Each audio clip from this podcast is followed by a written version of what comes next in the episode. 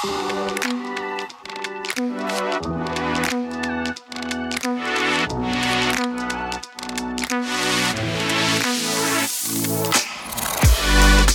Un chef de projet, c'est quelqu'un qui fait euh, la delivery, donc la livraison de quelque chose. Donc en fait, ce qui est important pour un chef de projet, c'est est-ce qu'on a bien le nombre de nos ressources euh, qu'il nous faut? Est-ce qu'on a le budget euh, pour le faire? Combien de temps on a pour, pour livrer ce produit-là? Donc c'est très sur la gestion des personnes et du budget.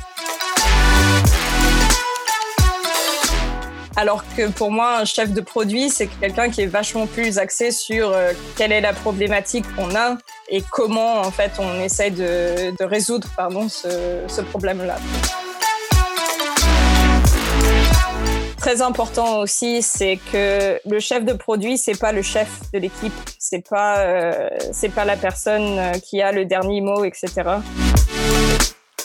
Euh, je pense que notre rôle, c'est pas ça. Euh, au contraire, c'est vachement plus sur la collaboration et savoir comment utiliser les talents en fait des gens de notre équipe pour développer un bon produit. Hello à tous et bienvenue sur Product Squad, le podcast et la communauté des product managers. Je suis Axel Souria et ensemble, nous découvrons une semaine sur deux avec mes invités l'univers produit. On découvre à travers leur parcours et témoignages les clés pour mieux comprendre le métier de PM, ce qui fait un bon PM et la réussite d'un produit. Aujourd'hui, j'accueille Stéphanie Boissonnet, Product Manager chez Thought Function, une software house basée à Londres. Stéphanie, merci de te joindre à moi pour cet épisode. Comment ça va? Ça va très bien, je te remercie. Je trouvais ça intéressant aujourd'hui de, discuter avec toi et, de ton parcours. Est-ce que, tu, est que tu nous en dis un peu plus sur, sur toi et, comment, tu, comment tu en viens au product management? Euh, oui, pas de souci. Euh, alors, j'ai eu un parcours euh, un peu différent de, qui est pas du tout technique en fait. j'ai fait un master en marketing et management à Lyon et j'ai commencé ma carrière chez IBM en communication interne. Euh, donc c'était en fait euh, toute la gestion euh, de tout ce qui était communication, formation pour le Benelux. Puis après ça, je suis passée en service client pendant une année.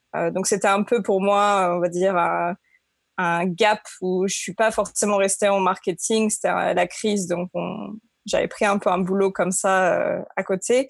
Et finalement, c'était une bonne expérience d'avoir fait ce côté-là. Euh. Et ensuite, j'ai rejoint une start-up euh, qui s'appelle Travelbird, qui n'existe plus aujourd'hui, mais qui était un, un service de package ou de deal de voyage. Et là, chez eux, en fait, j'ai fait pas mal de choses. Donc, j'ai commencé en marketing à faire plusieurs choses. Euh, je me suis ensuite spécialisée euh, dans une partie euh, spécifique du marketing. Et puis en fait, petit à petit, je me suis rendu compte qu'on n'avait pas forcément les outils dont on avait besoin en marketing dans cette boîte-là. Et on avait la possibilité en fait de développer des, des outils en interne. Et je suis passée en tant que chef de projet. Donc en fait, mon rôle, c'était d'être entre le service technique euh, développement et euh, le marketing et plus ou moins expliquer comment on travaillait pour pouvoir euh, créer des outils pour rendre la, vie plus facile aux gens. Donc c'est vrai que pour moi c'est un peu marrant de parce que mon titre à cette époque-là était chef de projet, mais maintenant en prenant du recul, je pense que mon rôle en fait était une sorte de product manager. Donc je pense que le début de ma carrière en tant que chef de produit s'est fait s'est fait plus ou moins à ce moment-là tu fais une distinction du coup là entre euh, le rôle de project manager et le rôle de product mhm. manager. Comment tu fais cette distinction là Mon expérience d'après, donc je suis restée en fait en chef de projet euh, dans, dans les boîtes où j'ai suivi pendant un petit moment.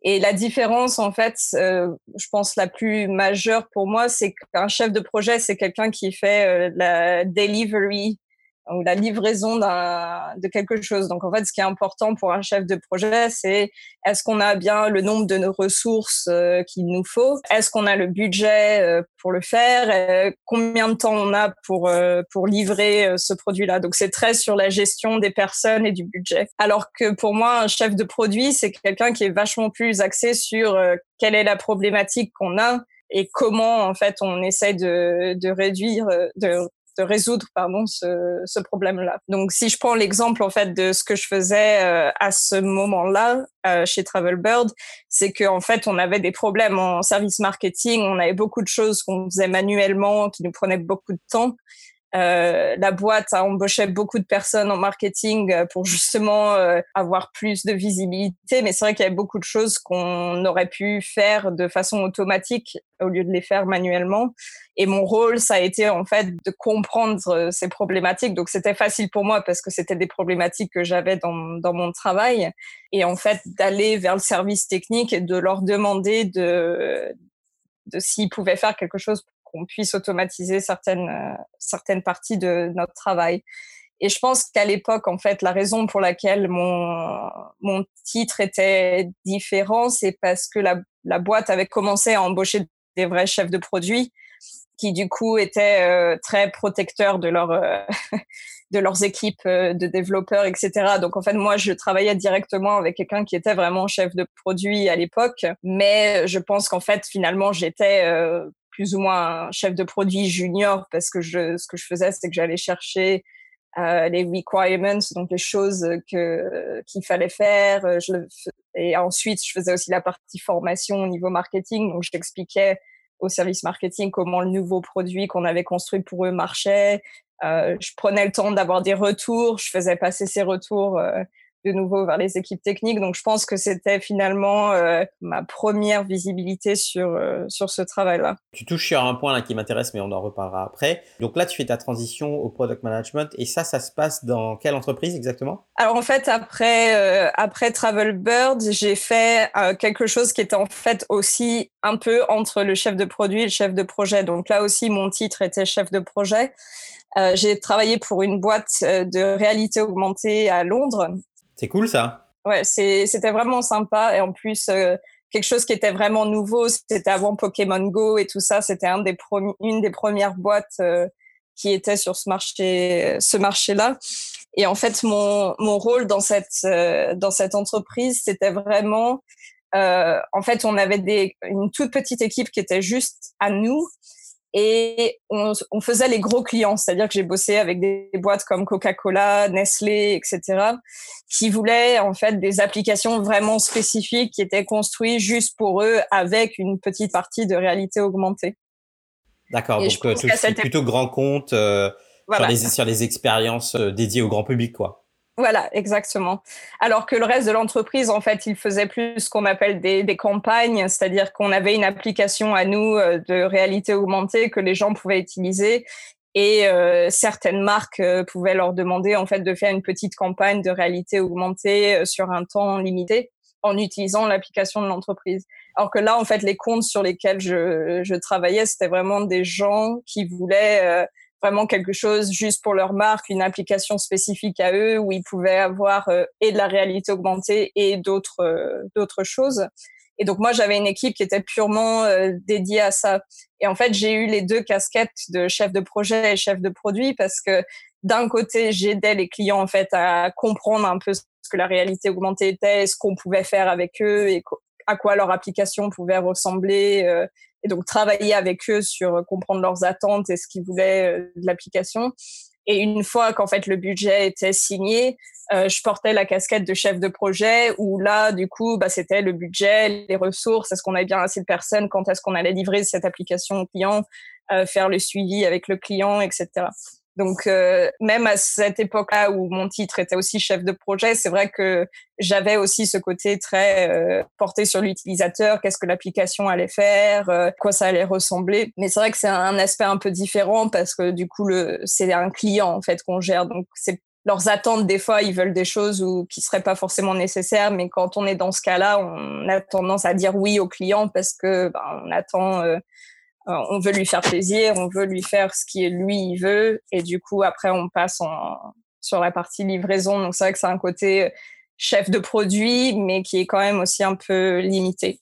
C'est intéressant cette tension qui existe entre euh, vouloir faire plaisir au client, mais en mm. même temps euh, essayer de livrer une expérience qui aura du sens pour l'utilisateur final. comment tu gères ça? Euh, c'est pas toujours facile. Je pense que on, dit beaucoup euh, que la partie d'être chef de produit, c'est de savoir dire non. Sauf que quand on est dans un cas d'un client, finalement, le, le budget appartient au client. Donc, on peut pas vraiment dire non euh, et justifier. C'est pas quelque chose qui marche très bien. Donc, je pense que c'est trouver la nuance de pouvoir expliquer. Euh, voilà, peut-être que c'est pas la meilleure chose à faire. Donc, on est plus dans la suggestion, en fait. Euh, peut-être au lieu de faire ça, est-ce que vous avez pensé à faire ça? Euh, voilà, si on a un peu des données sur les utilisateurs, on peut justement utiliser ça pour essayer de convaincre le client que ben, de faire peut-être quelque chose d'autre a plus de sens. Après, voilà, on est dans la, on est dans la suggestion et, euh, et la décision finale appartient plus, euh, plus au client. Mais c'est vrai que dans ce cas-là, voilà, je pense que c'est plus essayer d'entraîner le, le client dans, dans la bonne mentalité. En fait, on, veut que ces clients-là, ils, pensent comme des chefs de produits. On veut leur expliquer pourquoi euh, certaines choses ne marcheront peut-être pas. On peut aussi négocier avec eux en leur disant d'accord, on, va faire euh, la fonctionnalité qui vous intéresse, mais ce qu'on va faire derrière, c'est qu'on va mettre euh, du data tracking, on va vérifier après la livraison de cette fonctionnalité si les gens l'utilisent vraiment ou pas. Donc après, je trouve que c'est une relation qui se crée où on arrive à prouver des choses que ben voilà, quand on a dit au client c'était peut-être pas une bonne idée et qu'en réalité, ben effectivement, c'était pas une bonne idée. Euh, ça leur apporte une confiance et derrière, ils ont plutôt tendance à, à nous écouter. Mais il y a beaucoup de relationnel à faire dans, dans ce cas-là, oui. Ouais, je vois très bien. En fait, j'allais justement parler de la place de la, de la donnée dans la prise de décision. C'est vrai que c'est déjà plus compliqué de ne pas être en accord avec euh, avec une suggestion, une proposition si cette proposition-là, elle est baquée avec de la donnée qui montre clairement qu'il euh, y a une alternative qui peut mieux fonctionner. Quoi. Après, c'est vrai que euh, dans ce cas-là, on était aussi sur des applications qui étaient complètement nouvelles. C'est-à-dire que la donnée, c'est quelque chose qui est important et intéressant, mais quand on n'a pas de produits existants, on est aussi limité sur les données qu'on a. Donc, si on ne fait pas euh, au préalable euh, ce qu'on a, voilà, des user interviews où on demande aux utilisateurs euh, qu'est-ce qu'ils aimeraient bien, si on n'a pas ces données-là, c'est vrai qu'au début, on est vraiment dans cette situation où c'est, ben, en fait, on ne sait pas vraiment si quelque chose va marcher ou pas. Donc, même si le client suggère quelque chose, on n'est pas toujours en position de dire si oui ou non c'est une bonne idée on peut, avec l'expérience, dans le temps, on aura testé des choses, on sait que certaines choses marchent ou plus ou moins bien. Mais c'est vrai que souvent, quand c'est comme ça, je trouve que c'est plutôt bah, après les faits, après la première version, quand on commence à avoir des données, bah, du coup, on est plus, euh, on peut commencer à être plus confiant et on peut aller vers cette, euh, vers cette idée de pouvoir dire non aux clients ou de vraiment les pousser dans le sens euh, de vraiment arriver à les convaincre en leur disant, bah, regardez, c'est quand même les utilisateurs, c'est les données qui, qui vous montre que c'est pas une bonne idée de, de, faire ça. Donc en gros, si je comprends bien, il y a, il y a plusieurs facteurs à, à, à, prendre en compte. Il y a la maturité euh, de, dans l'exercice lui-même, c'est-à-dire où est-ce que j'en suis dans le cycle de développement du produit, mais aussi il y a un aspect relationnel qu'il ne faut pas oublier, surtout dans un contexte B2B où tu essayes de de, euh, de proposer une solution euh, euh et, et, en fait de commercialiser euh, quelque chose euh, pour et avec le client. Donc en fait, la voix du client, elle est, elle est aussi importante et il faut que tu essayes de, de, concilier ces, ces deux mondes-là. quoi. Oui, tout à fait. Je pense qu'il y, y, y, a ces deux images aussi. Je pense que quand on est sur un produit en interne, donc oui, on a un peu plus de, je vais dire le mot pouvoir, euh, de pouvoir dire non en fait aux gens avec qui on travaille, de dire non, c'est pas une bonne idée parce que j'ai fait ma recherche. Euh, mais c'est aussi important d'avoir le bon relationnel euh, en interne. Mais je pense que la partie client, c'est vraiment euh, le relationnel devient hyper important parce que eh ben, il faut construire ça de, zéro. Euh, il faut aller dans, leur sens aussi parce que c'est aussi pour nous le business dans lequel on est. Voilà, le client est quand même très important, donc de de pas les brosser dans le mauvais sens du poil, je pense que c'est un des plus gros challenges en fait quand on est chef de produit comme ça euh, avec un client, c'est de trouver la, la bonne balance, euh, la bonne euh, la bonne partie relationnelle, oui. Là, tu passes au, au, tu passes graduellement au product management, donc c'est pas c'est pas une transition qui est qui est nette, c'est ça? Non, euh, c'est c'est pas c'est pas net et en plus, je pense que je l'ai vraiment fait après cette agence de réalité augmentée, je suis passée en interne dans une boîte de fintech où du coup là, j'ai demandé à être chef de produit purement.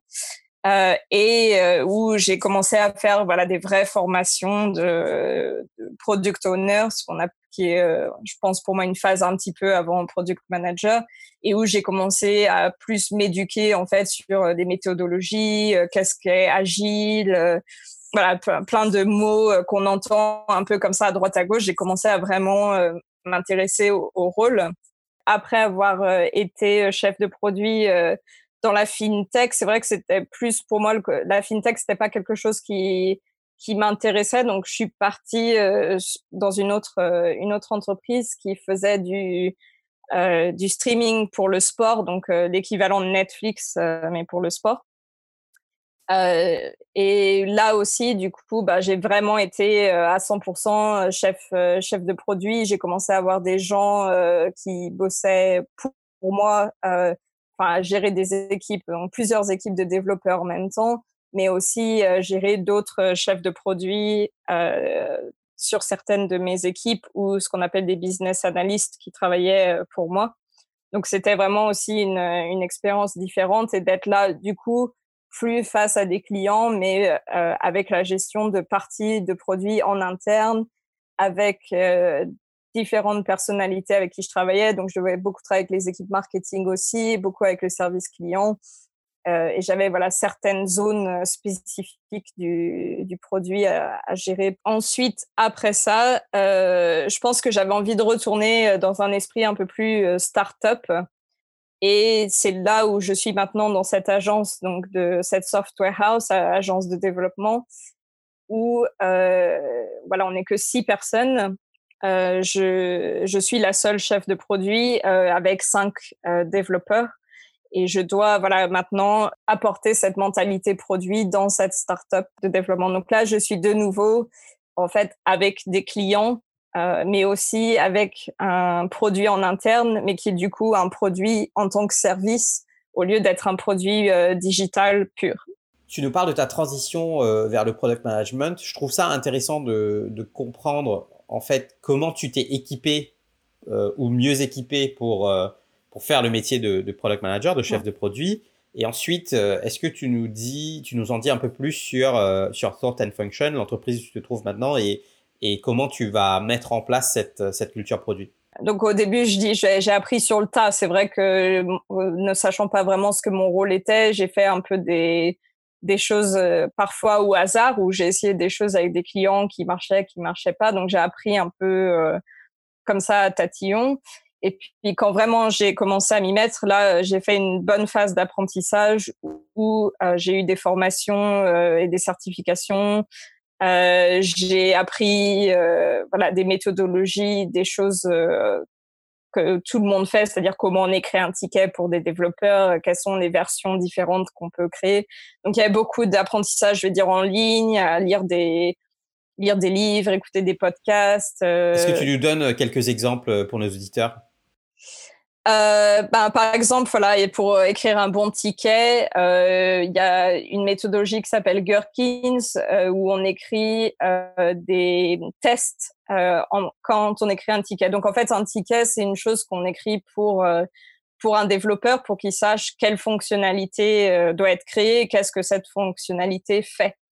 Et en fait, on peut écrire le ticket en décrivant la fonctionnalité, mais on peut aussi l'écrire en forme de test, c'est-à-dire que on va écrire si quelqu'un devait vérifier si cette fonctionnalité marche bien, il fera ces tests suivants, c'est-à-dire que si euh, je clique sur tel bouton, euh, j'attends que telle page euh, s'ouvre. Voilà, c'est une façon décrire les choses qui fait que derrière on peut vérifier si oui ou non cette fonctionnalité a bien été bien été créée. Donc il y a des choses comme ça en ligne, il y a différentes façons d'écrire des tickets. Ça, c'en est une que j'ai dû apprendre parce que une des entreprises pour qui je travaillais travaillait avec des tickets écrits comme ça. Donc, euh, donc voilà, j'ai dû me former et apprendre comment comment on structurait ces, ces tickets-là. Euh, donc après, il y a pas mal de choses où je pense aujourd'hui, il y a un peu aussi une explosion de méthodologies. Donc on parle de design thinking, on parle de lean, on parle de agile, on parle de scrum. Il y a, beaucoup, beaucoup de choses. Euh, et je pense que des fois, on s'y perd un peu. Il y a beaucoup de choses qui se recoupent. Euh, donc, je trouve que c'est bien de, de, prendre ces informations, de lire des articles, de lire des, des bouquins. Mais je pense que c'est aussi important de prendre un peu de distance. Et je pense que c'est ce côté-là euh, qui m'a beaucoup aidé, où j'ai appris sur le tas. Mais en fait, ça m'a forcé à aller vers la source du problème. C'est-à-dire que on n'apprend pas une méthodologie juste pour appliquer une méthodologie. Je pense que la méthodologie, c'est juste une solution possible à un problème. Mais il faut vraiment euh, comprendre le problème du début pour savoir si oui ou non cette méthodologie va marcher pour nous. Euh, il faut aussi essayer des choses, c'est-à-dire que des fois, on va mettre une méthodologie en place et on va se rendre compte que ben, ça marche pas forcément pour nos équipes ou pour l'entreprise sur laquelle on est.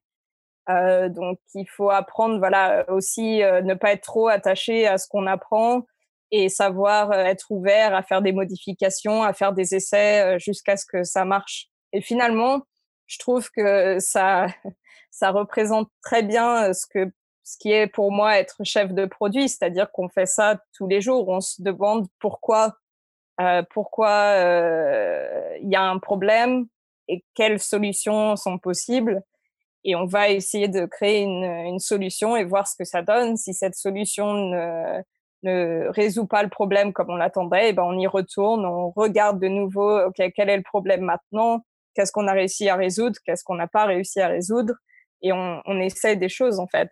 Et, et je trouve que c'est important de de le faire aussi dans, dans notre travail en fait. De quand on gère des équipes, quand on gère d'autres personnes, il y a des choses qui vont marcher, il y a des choses qui vont moins bien marcher.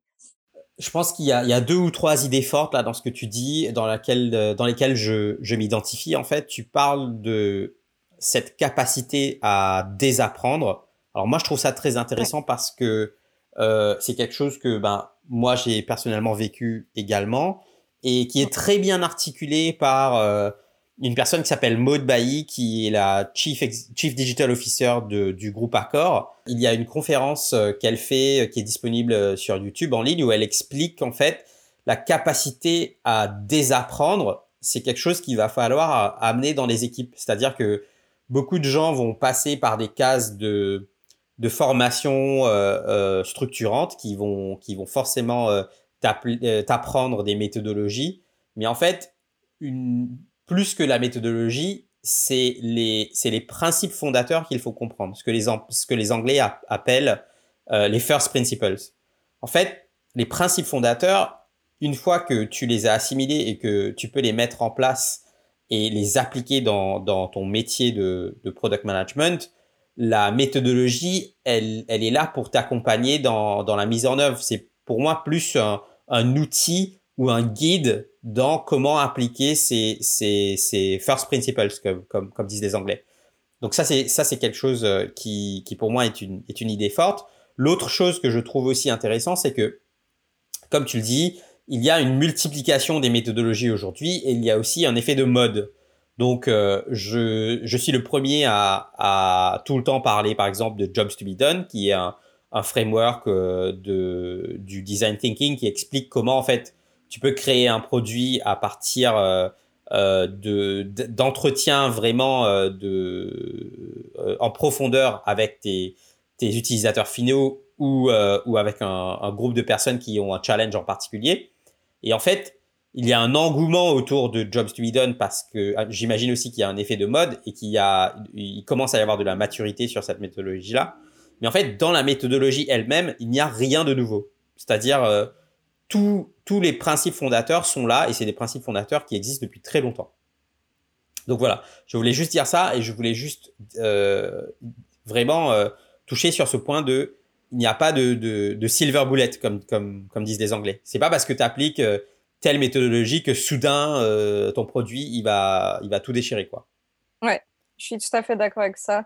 Je pense qu'il y a quelque chose qui m'a qui m'a marqué, qui m'est arrivé assez récemment, où euh, mon entreprise faisait intervenir des des des speakers, je sais pas comment on dit en français, des des personnes pour parler en fait de sujets euh, différents euh, tous les trimestres. Et on a eu cette personne qui est venue, qui était quelqu'un qui bossait pour une université, je crois que c'était Harvard ou quelque chose comme ça, et qui avait fait des recherches sur sur l'innovation en fait. Et donc elle est allée dans plein d'entreprises différentes, du genre Pixar, qui est assez connu pour voilà être innovante sur leur marché, sur leur, les méthodes qu'ils utilisent. Elle est aussi allée chez Spotify, mais elle est aussi allée dans d'autres industries comme euh, la restauration, en fait, dans des restaurants euh, qui sont très connus et très uniques, etc. Et en fait, elle s'est rendue compte qu'il y avait une chose en particulier euh, qui aidait pour l'innovation et qui avait aidé ces entreprises à, être un peu exceptionnelles. Et euh, elle appelait ça le, le, talent rebelle. Et en fait, c'est très simple. Elle explique que ces talents rebelles, c'est des gens qui remettent tout en question. C'est-à-dire que si quelque chose a été mis en place, ils vont se demander pourquoi et ils vont retourner à la source. Donc, euh, que ce soit, ce que, comme tu disais, les principes de, de base. Euh, et en fait, ils les remettent en question et ils remettent les, les, méthodologies ou les plans qui sont mis en question et ils essayent des nouvelles choses. Et je pense que c'est là où on arrive à avoir de l'innovation et à avoir euh, de l'optimisation d'équipe, c'est-à-dire que quand on retourne vraiment à la source de pourquoi on fait les choses et est-ce qu'elles sont encore valables aujourd'hui ou non, ou est-ce qu'on peut faire les choses différemment pour que ça se passe mieux, euh, pour moi, c'est là où on, fait des, des bons en fait en innovation ou en performance, euh, au lieu de suivre, voilà, comme tu dis, les guides qu'on applique en se disant que voilà, c'est la Bible. La Bible dit qu'on fait comme ça, allez, on y va, on, on se pose pas de questions. Je pense que c'est un problème, voilà, maintenant dans, dans cet effet de mode où d'un seul coup tout le monde veut mettre des tribes euh, comme Spotify. Malheureusement, je pense que les tribes ça marche pas de partout. Euh, on parlait de maturité tout à l'heure aussi. Je pense que selon l'expérience et la taille des équipes, c'est aussi important de prendre ça en compte en fait. Je parle d'ailleurs dans la première newsletter. Euh de l'épisode avec Mehdi, euh, j'explique en fait quand j'ai fait face à, à ce, cette même problématique qui est de comprendre bah, comment, tu peux faire évoluer ton organisation produit, qu'est-ce que tu peux mettre en place pour aider ton organisation produit à scaler et à créer euh, ce qu'on appelle en anglais une, une high performing team. Hmm. Bah, j'ai été lire cet article sur internet sur, sur Medium où en fait quelqu'un explique très clairement que faire un copier-coller du modèle Spotify, ce n'est pas la réponse. C'est mm. surtout une grande erreur que font beaucoup de gens. Oui, ou même de mettre euh, Scrum en place euh, dans des équipes. C'est vrai que ça, je pense que ça aide au début si une équipe est pas du tout euh, structurée, que ça part dans tous les sens. Je, pense que c'est un début en fait de suivre exactement ce que le guide demande. Mais une fois que c'est mis en place, c'est comme un produit. Une fois que la, base est mise, et ben on commence à faire des améliorations dessus on remet certaines choses en question. Et je pense qu'il y a beaucoup de, d'entreprises en fait qui passent pas assez de temps à remettre en question euh, ce qu'ils ont déjà dans leurs produits. Euh, on fait toujours, on rajoute, on rajoute, on rajoute, et on parle pas assez de. Euh, ben, en fait, des fois, il faut enlever. Il y a des, des features ou des fonctionnalités qui ne sont, ne sont plus nécessaires et en fait qui aussi sur le long terme vont poser problème je pense que Google euh, fait ça très bien où de temps en temps, eh ben, ils arrêtent des services qui, euh, qui, qui ne marchent pas en fait. Ou voilà, ils ont fait un essai, ils se sont rendus compte que, que ça n'intéresse personne. À quoi bon euh, vouloir continuer à rajouter des choses dessus si, si ça prend pas Des fois, c'est mieux de d'arrêter de faire quelque chose et de recommencer à, zéro. Et je pense que c'est pareil en interne au niveau des équipes. De temps en temps, il faut il faut savoir arrêter de faire certaines choses si on n'en voit pas la valeur ou si ça, ça n'aide pas à progresser. Ouais, il faut savoir, euh, en fait, il faut savoir tout le temps se, se questionner sur est-ce que ce que je suis en train de faire est en train de générer de la valeur et si ça ne l'est pas, bah, je change de trajectoire et je continue à tester. Je fais des itérations mmh. en fait. Mmh. Ça, tu l'appliques dans ton produit, mais tu peux aussi l'appliquer dans euh, ton équipe, dans, dans ta capacité à, à, à à tester des choses et, vraiment à voir si ça va faire euh, bouger le curseur euh, dans un sens ou dans l'autre. Oui.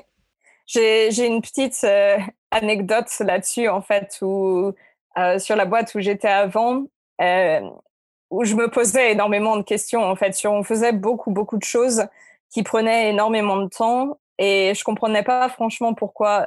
On avait chaque semaine, on devait mettre un, un PowerPoint ou une, une présentation à jour où on devait présenter en fait euh, le résultat de toutes nos équipes. Donc déjà on faisait ça toutes les semaines alors que nos équipes euh, travaillaient sur des sprints de deux semaines. Donc je trouvais ça très bizarre de mettre à jour en fait des informations euh, chaque semaine. Et il fallait qu'on suive une présentation qui était très spécifique que le CPO voulait absolument dans un format spécifique.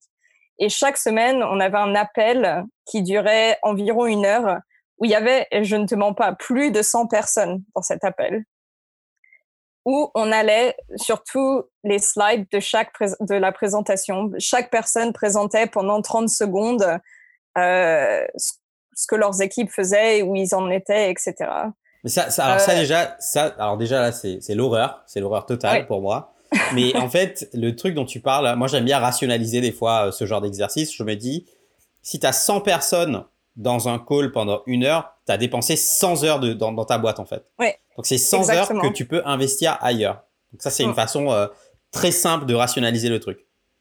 Exactement.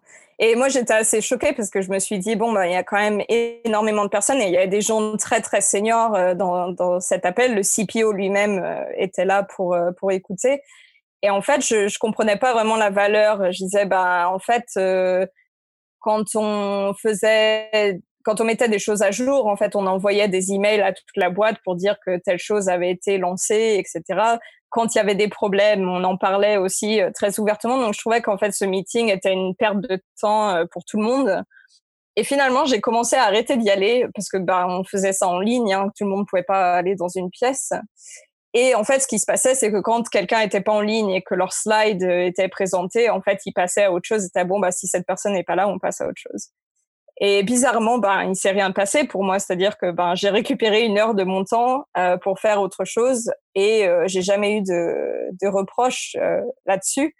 Et mais je trouvais ça dommage. En fait, j'ai eu beaucoup d'autres chefs de produits qui venaient me voir et qui me demandaient pourquoi euh, pourquoi je ne venais pas à, ce meeting-là. Et, et pour moi, la réponse était claire que bah, il n'y avait pas vraiment de valeur en fait à, à faire ça. Que si quelqu'un voulait avoir l'information que j'avais mis mon slide à jour, qui pouvait très bien lire ce qui était sur ce slide-là et que j'avais pas besoin d'être là en personne pour lire ce qu'il y avait sur euh, sur un slide. Et euh, ouais, alors ça, c'est un, donc ça c'est un sujet super intéressant. Euh, moi, j'en ai. C'est marrant parce que je pense qu'il y a beaucoup de vécu autour de ça en entreprise. Ce côté hum. reporting de, de l'avancement des choses, ce hum. côté progress report, ça peut, hum. ça peut te, te paralyser toute une entreprise exactement. Et, c'est très difficile parce que je pense aussi que ça vient aussi euh, une partie du management en fait qui a envie d'avoir euh, toutes les informations tout le temps, etc. Et je pense que ça, montre euh, le manque de confiance en fait, parce que moi au final que que je fasse ça ou pas, mes équipes avançaient, mes équipes faisaient ce qu'ils avaient à faire. Euh, j'avais une des équipes les plus performantes euh, de la boîte. On mettait des choses à jour euh, assez régulièrement, alors que beaucoup d'autres équipes étaient paralysées, comme tu dis, par euh, voilà, on a fait le reporting, oh, on a eu tel commentaire, du coup, on peut pas mettre les choses à jour. finalement, en fait, moi, j'avançais plus rapidement en, en, en, évitant ce genre de choses, et je pense que ça, ça vient d'un manque de, de confiance et et il y a beaucoup d'entreprises en fait qui devraient euh, qui devraient lâcher prise sur ce côté euh, reporting. Je pense que euh, quand quelque chose se passe mal, en général, les choses, les gens vont le dire, ils vont demander de l'aide, ils vont euh, expliquer ce qui s'est passé. Quand les choses se passent bien, ils le diront aussi parce qu'ils vont vouloir dire qu'il y a des super trucs qui se sont passés. Après, tout ce qui est détail, je pense que qu'on n'a pas besoin d'aller dans autant de détails aussi souvent. Donc c'est pas la bonne façon de, le faire, quoi. Ouais, c'est intéressant. Et dans, la culture anglo-saxonne, euh, dans les boîtes où, j'ai pu bosser, les gens ils, disent toujours euh, si tu commences à mettre en place euh, des systèmes sophistiqués euh, ou pas d'ailleurs de reporting et de commencer à planifier des réunions où on va faire des progress updates pour communiquer à toute l'entreprise comment les choses avancent déjà c'est un signe qu'il y a quelque chose qui va qui va pas en fait profondément. Mmh. Ouais, je, suis tout à fait d'accord avec ça. et je pense que c'est important. Euh, pardon. Non, non, non, vas-y. Ça, je pense que c'est c'est important euh, pour moi en fait quand on. Je reviens aussi sur cette idée de savoir dire non aux choses. Je pense qu'en tant que chef de produit, on est on est constamment. Euh, on nous demande tout le temps de l'attention en fait sur plein plein de choses. Et je pense que c'est non seulement important de dire non à certaines fonctionnalités parce qu'elles n'ont pas lieu d'être, mais c'est aussi important de savoir dire non et de gérer son temps. C'est-à-dire que pour moi, j'avais un gros problème dans cette entreprise où je recevais des centaines d'emails euh, tous les jours, euh, où j'étais constamment en meeting, euh, constamment en train de faire du multitâche. Et il y a un moment où j'ai dû dire stop et où j'ai dû dire, ben voilà, comme un produit, il va falloir que je fasse des priorités. Et pour moi, ce meeting-là n'était pas une priorité, n'apportait pas assez de valeur pour que j'y apporte mon attention. Alors c'est vrai que ben, c'est difficile de faire ça parce que ben, le management est là et que ben, peut-être qu'on va contre le management. Mais je pense que c'est aussi important de montrer éventuellement, si derrière ils étaient venus me critiquer, je pouvais leur montrer à quel point mes équipes étaient performantes et à quelle vitesse j'allais par rapport aux gens qui, eux, allaient dans ce, ce meeting-là, en fait. Donc, euh, je pense que quand on est convaincu de quelque chose, c'est aussi important des fois d'aller contre, euh, contre la majorité, de, de savoir euh, où sont nos priorités et, et, savoir démontrer en fait la valeur qu'on qu'on a pu ajouter pourquoi certaines choses n'étaient pas pas nécessaires. Est-ce que tu nous en dis un peu plus sur Thought and Function, du coup, l'entreprise où, où, tu es aujourd'hui? Comment tu, comment tu essayes de mettre en place cette, cette culture produit? Donc, tu es la seule product manager, c'est ça? Voilà, je suis la seule product manager. Donc, jusqu'à maintenant, en fait, ce que cette entreprise faisait, c'était principalement euh, ce qu'on appelle software house ici. Donc, euh, c'est le type de boîte typique qui est embauché par une autre entreprise pour délivrer un service technique. Donc, ils ont besoin en fait de plus de développeurs ou d'ingénieurs. Ils viennent vers nous, on leur offre euh, ce service et puis après un certain nombre de temps ou si une fonctionnalité a été livrée, voilà, l'entreprise nous laisse partir, on passe à un autre client. Donc c'était très euh, voilà porter un projet, un autre projet, un autre client. Euh, et du coup, euh, pour les développeurs, donc pour les gens qui ont créé cette boîte là aussi, euh, ça devenait de moins en moins intéressant parce qu'en fait ils se sentaient un peu bloqués voilà avec ce côté client où c'était ben on, on, applique seulement ce que le client veut, même si c'est pas la bonne chose à faire. Et je pense qu'ils ont eu cette envie de changement et qu'ils se sont dit ben en fait ce changement il est possible via une mentalité produit où du coup on deviendrait plus des conseillers, euh, des, des, sortes de consultants où on est là pour essayer d'aider les clients à livrer le bon produit et à avoir la bonne approche en fait. Et c'est quelque chose qu'ils ont testé déjà avec plusieurs clients. En fait, c'est des clients qu'ils ont réussi à retenir plus longtemps dans le temps. Il y a des gens avec qui ils travaillent maintenant depuis plusieurs années parce que maintenant leur service n'est pas seulement purement euh, euh, technique, mais est aussi un service où on les aide à avoir la bonne mentalité et à et à voilà avoir cette mentalité produit, à faire de l'expérimentation euh, et essayer des choses. Donc maintenant, ce qui est vraiment nouveau pour moi, c'est que jusqu'à maintenant, ils ont travaillé avec des, plus ou moins des petites entreprises et ils ont envie d'essayer vraiment les gens à commencer avec cette mentalité. Donc maintenant, ils veulent vraiment être euh, à aider des clients qui n'ont pas encore de, de produits et à les aider en fait à aller de, leur idée à la création de leur premier produit digital et éventuellement les, étapes euh, étapes d'après. Je trouve qu'il y a y a de plus en plus d'appétit et de demande pour ce genre de d'initiatives, c'est-à-dire comment euh, une, une entreprise euh, comme Thought and Function, une entreprise comme, comme la tienne, peut arriver et accompagner des, des startups, des scale-up ou même des, des, des, plus grandes entreprises à mettre en place une culture produit et, à accompagner dans, euh, à le faire dans un contexte où en fait tu vas vraiment livrer quelque chose. Donc tu vas, tu vas apprendre euh, en faisant. Et ça, c'est quelque chose, je trouve, qui se développe de plus en plus et je pense que c'est, c'est, définitivement quelque chose qui qu'il faudrait euh, explorer et peut-être euh, plus démocratiser d'ailleurs. En fait, il y a beaucoup de gens qui ne comprennent pas forcément le, le côté technique, c'est-à-dire qu'ils vont vers des software house parce qu'ils ont besoin de quelqu'un euh, qui peut leur faire euh, le travail que eux ne comprennent pas. Sauf que jusqu'à maintenant, même l'expérience que, que j'ai eue avant, c'est que les gens ont aussi un peu du mal à exprimer pourquoi ils veulent faire certaines choses ou à exprimer, euh, voilà, ils ont un produit, ils ont une idée dans la tête, mais ils ne savent pas concrètement comment transformer ça en tant que fonctionnalité ou en tant que produit ou comment on, on évolue de là, de l'idée, si oui, ça commence à prendre, comment on continue en fait. C'est quoi les autres challenges du coup que, auxquels tu dois faire face euh, aujourd'hui dans, dans ce contexte particulier? La première chose, c'est qu'on est une équipe euh, très jeune. Donc, les gens qui ont créé l'entreprise pour euh, qui je suis, ils ont 30, 31, 32 ans. Donc, je pense qu'aussi, niveau expérience, ils ont peut-être pas vu énormément de choses avant de commencer leur entreprise. Donc, c'est aussi très nouveau pour eux.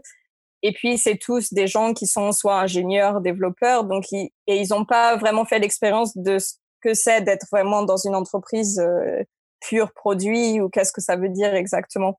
Donc, il y a, y a, beaucoup de choses à apprendre de leur côté aussi. C'est vrai qu'ils sont très intéressés et qu'ils pensent que c'est la bonne mentalité, mais la pratique, elle n'est pas encore là. Donc, il y a une, un challenge pour moi, en fait, de comment je peux leur expliquer ce que c'est sans avoir à, leur, à les faire devenir chef de produit en fait. Parce que c'est pas le but que eux deviennent chefs de produit. Le but c'est vraiment de les avoir dans cette mentalité là pour euh, pour aider les clients. Et après la, la deuxième chose c'est que bah du coup comme euh, on travaille avec des clients il y a un risque très élevé en fait pour eux parce qu'un client ils n'ont pas des centaines de clients qui viennent taper à la porte donc, euh, si on veut faire de l'expérimentation et commencer à voir, OK, est-ce que ça, ça marche avec eux ou pas, euh, il y a quand même un gros risque parce que ben, faire de l'expérimentation, des fois, ça marche pas. Donc, euh, potentiellement perdre un client parce qu'on n'aura pas approché la chose correctement ou comme ce client l'attendait, c'est ça, peut être très risqué pour leur business,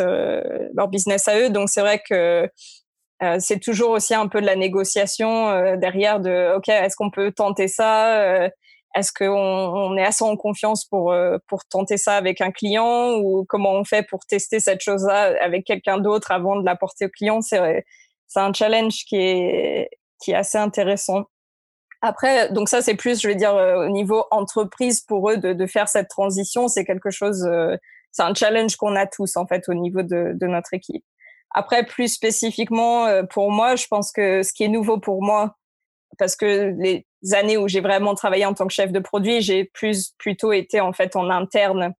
Donc maintenant, euh, d'avoir géré des workshops avec des gens que je connaissais et savoir euh, voilà comment leur parler, comment les emmener dans mon sens, etc. C'était assez facile pour moi. Et maintenant, je me retrouve face à des gens que j'ai jamais rencontrés avant et je dois trouver en fait très rapidement euh, quelle, euh, quelle façon de parler, quelle façon de faire les choses pour avoir le client, euh, euh, euh voilà, le client, pour que le client comprenne en fait cette mentalité produit et pour aller dans le bon sens et pour qu'on ait une bonne relation. Donc c'est quelque chose d'un peu nouveau, même si je l'ai fait avant. En fait, je pense qu'avant j'étais vachement plus dans le côté oui, je ferai ce que le client veut parce que le client est roi là, je, je pense que j'ai vraiment ce challenge de dire, bah, je suis aussi là pour les accompagner. il faut que j'arrive à transmettre euh, cette mentalité produit à eux, même si peut-être le projet ne marchera pas euh, forcément. Euh, voilà, pour moi, j'ai envie que, que ça se passe bien, que la relation client se passe bien. Mhm. Moi, j'appelle ça le, le capital relationnel, en fait. Et, et je mhm. disais, je dis dans, dans un autre épisode qu'en fait, quand tu arrives dans une entreprise, ben, tu dois tu dois travailler sur euh, ton, ton capital relationnel. Ton... C'est du currency en fait. Dans ta façon de faire le product management, euh, de, de, faire ton métier, dans ta façon d'accompagner les équipes et tes clients, tu vas pouvoir utiliser ce capital pour embarquer les gens avec toi dans ta vision et euh, les aider dans, le, dans la prise de décision et bien évidemment faciliter euh, tout le processus de développement du produit lui-même. Mais c'est un truc très important qu'il ne faut vraiment pas oublier dans le product management puisque c'est un métier très très relationnel qui est basé beaucoup sur l'empathie. Euh, construire mm. ce capital relationnel, donc construire ces relations avec les gens, c'est hyper important. Pour moi, c'est un des sujets où je trouve des fois on, on oublie un peu. Euh, euh, ma façon de penser, c'est maintenant aussi il y a un effet de mode sur le côté data. voilà, la data, c'est hyper important, c'est de l'or. Euh, ça nous dit tout. Euh, et en fait, euh, je pense qu'on oublie que derrière la data, il y a un être humain, que ce soit de la data d'utilisateur ou les gens avec qui on travaille, c'est pas que des performances, que des KPIs. Il y a aussi un côté émotionnel qui est derrière. Et, je pense qu'en en tant que chef de produit, on doit passer beaucoup de temps à, à comprendre ça, à comprendre les types de personnalités, à comprendre les types d'utilisateurs, euh, ce que le côté émotionnel dans le, lequel ils, ils sont, euh, et pas seulement euh, regarder de la pure, euh, de la pure data et, et de penser qu'on a tout compris en fait. Euh, et je pense que le, le, rôle de chef de produit et les compétences en fait à acquérir sont tout ce qui est méthodologie et tout ça, en fait, c'est très facile à acquérir. Il y a beaucoup de voilà d'articles en ligne. Une fois qu'on a lu la méthodologie, on, on applique. Euh, voilà, c'est très facile à baisser. On applique, c'est carré, euh, et après on, on, modifie. Mais le côté relationnel, je pense que c'est quelque chose euh, qui s'apprend pas si facilement en fait. D'apprendre à écouter, que ce soit euh, écouter les utilisateurs, écouter nos stakeholders, écouter nos collègues. Euh, de, de voilà s'adapter aux personnalités. Il y a des choses qui marchent mieux avec certaines personnes. Euh, voilà, c'est quelque chose pour moi qui que j'apprends encore aujourd'hui en fait. C'est c'est pas c'est quelque chose qui est qui sera toujours là en fait. Je pense qu'il y a toujours des façons de s'améliorer, il y a toujours des choses à, à apprendre, mais il faut pas oublier ce ce côté-là et je trouve qu'on n'en parle pas assez dans dans le monde du, de chef de produit en général. Alors concrètement, comment tu, comment tu mets ça en place et, comment l'équipe réagit euh, en gros? Bah, c'est aussi ce que je disais. Je pense que ça vient avec l'expérience et d'avoir fait des erreurs ou d'avoir apporté, euh, voilà, d'avoir apporté les choses dans le, dans le bon sens. Donc, j'ai deux petits exemples, en fait, qui sont passés euh, assez récemment pour moi et qui m'ont beaucoup appris sur ce côté d'empathie. Donc, la première, c'est quelque chose qui s'est bien passé, en fait, où où j'avais un, un, stakeholder, donc quelqu'un avec qui euh, je devais travailler, euh, qui faisait partie, qui gérait en fait le, le service client. Et en fait, c'était quelqu'un euh, qui était hyper stressé euh, et qui rabâchait en fait beaucoup les choses. Et il disait à tout le monde, tous les gens avec qui il devait travailler, il expliquait qu'il avait un KPI qui, qui devait absolument euh, réduire sur l'année, que c'était la chose la plus importante. Donc en fait, son KPI, euh, c'est qu'il y avait beaucoup trop de gens qui contactaient le service client et qu'il fallait qu'ils réduisent euh, le nombre de contacts.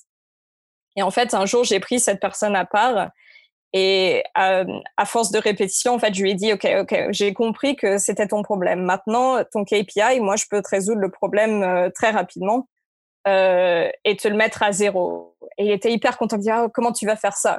Je lui dis, bah, on enlève toute possibilité de contact sur le site, sur partout. Plus personne peut nous contacter. Est-ce que tu penses que c'est la bonne solution? Parce que du coup, ton KPI, il sera à zéro, tu seras super content.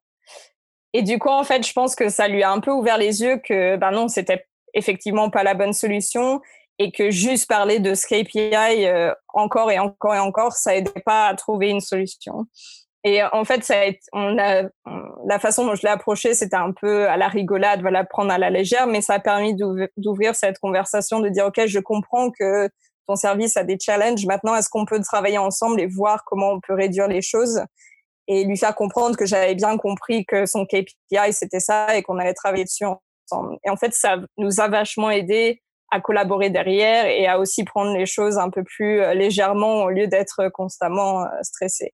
Donc pour moi, ça c'était une bonne expérience de dire voilà, des fois on peut débloquer les gens qui sont un peu bloqués dans dans un stress, dans une idée, euh, en utilisant euh, l'empathie. Mhm. Après, il y a aussi des exemples euh, plus négatifs où peut-être voilà, j'ai laissé mes émotions euh, jouer un peu, ou euh, j'ai quelqu'un aussi du service après-vente qui qui avait mis quelque chose en ligne, qui avait réussi à avoir des ressources développement et qui avait fait quelque chose sans le savoir.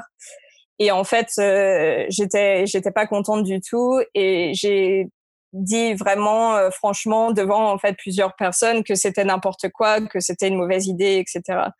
Et en fait, je me suis rendu compte que ben, malheureusement, euh, cette personne avait essayé de faire quelque chose, avait un bon sentiment derrière et s'était trompée parce que c'était pas son boulot de, de faire ces genres de choses. Et, euh, et en fait, ça a rendu notre, notre relation euh, professionnelle très compliquée parce qu'en fait, euh, bah, j'avais critiqué ouvertement quelque chose qu'il avait fait devant des gens avec qui il devait travailler tous les jours. Et en fait, j'ai appris que c'était pas la façon de, de, gérer les choses. Donc, j'ai pu rattraper le tir derrière, euh, voilà, aller m'excuser, expliquer finalement aux gens qu'il avait eu ses raisons de faire ça, et puis on a rattrapé le coup ensemble.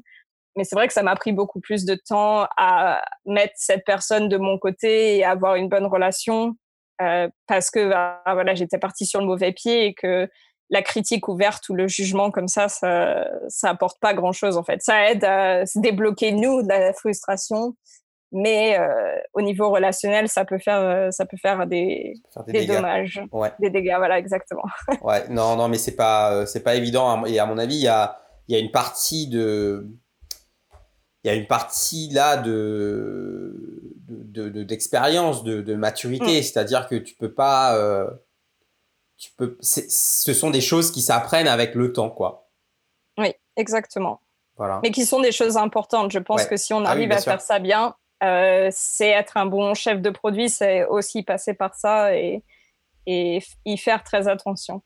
Alors, pour parler de, d'un bon chef de produit, justement, euh, quels sont euh, tes conseils pour, euh, pour des PM qui, qui, nous écoutent? Alors, j'ai plusieurs points comme ça, donc je vais essayer de, de, les donner de façon assez claire et concise. la première, pour moi, c'est d'être très clair, en fait, sur ce que le rôle est et n'est pas, parce que j'ai beaucoup de fois où, même quand j'étais chef de produit, les gens attendaient que je fasse un peu le chef de projet, gérer les ressources et tout ça.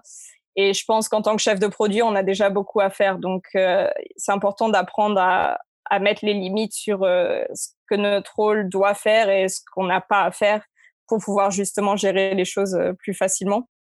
Très important aussi, c'est que le chef de produit, c'est pas le chef de l'équipe, c'est pas euh, c'est pas la personne qui a le dernier mot, etc.